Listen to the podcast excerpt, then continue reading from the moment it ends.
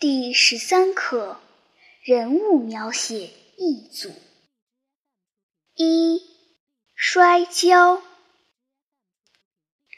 要不摔跤？是吗？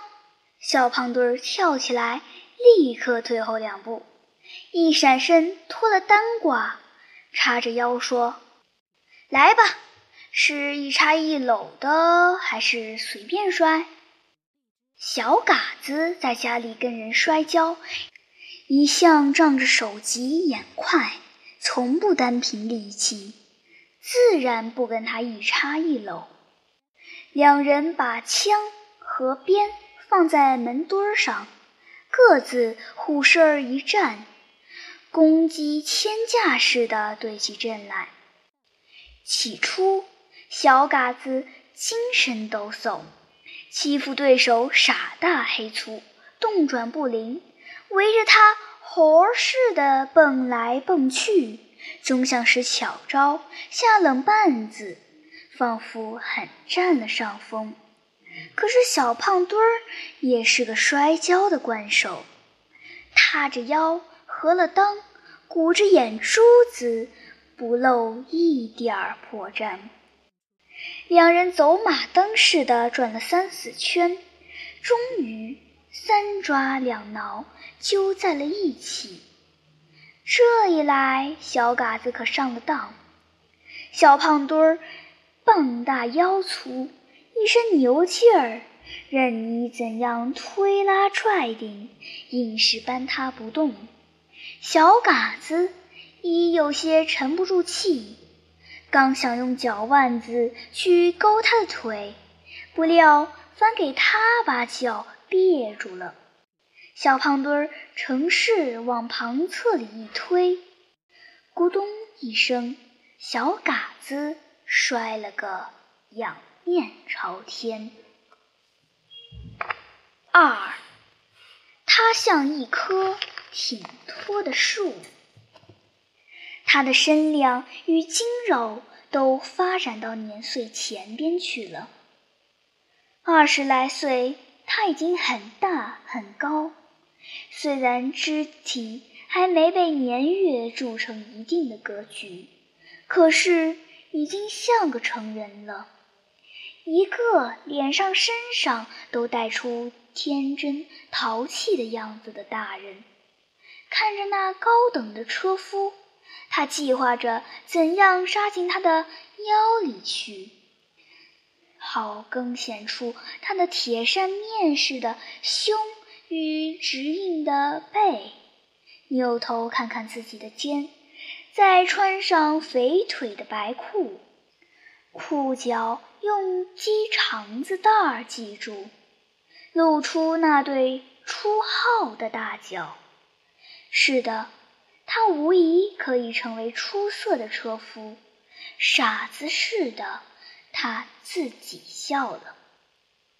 他没有什么模样，使他可爱的是脸上的精神。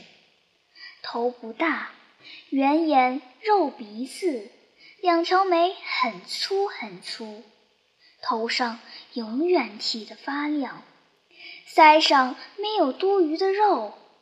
脖子可是几乎与头一边粗，脸上永远红扑扑的，特别亮的是颧骨与右耳间一块不小的疤。小时候在树下睡觉，被驴啃了一口。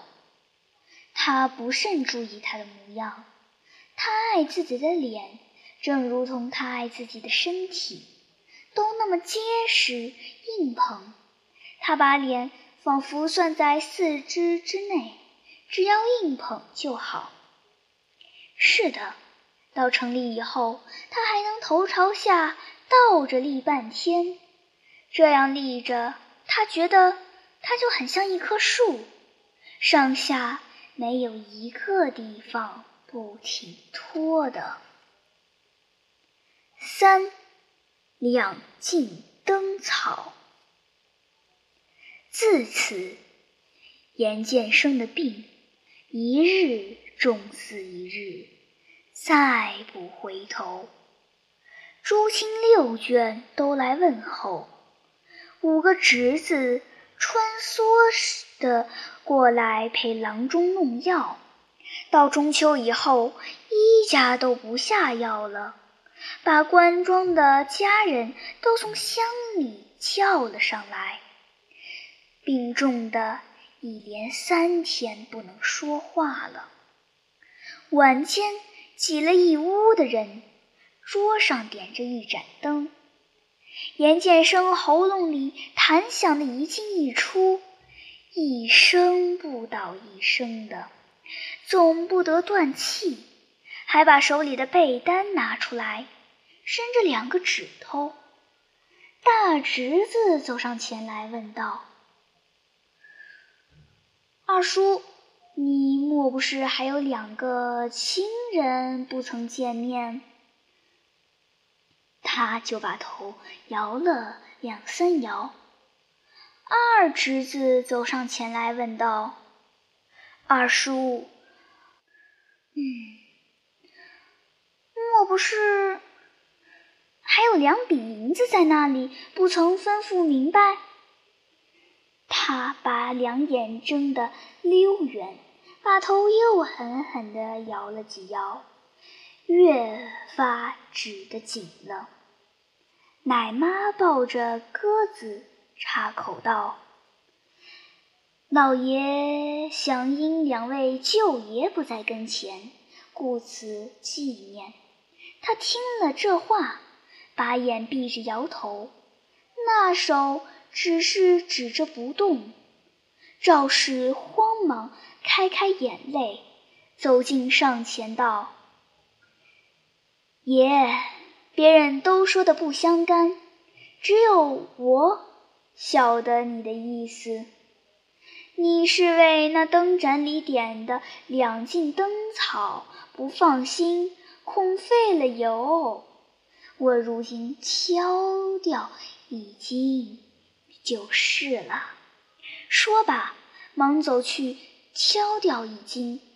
众人看严建生时，点一点头。把手垂下，顿时就没了气。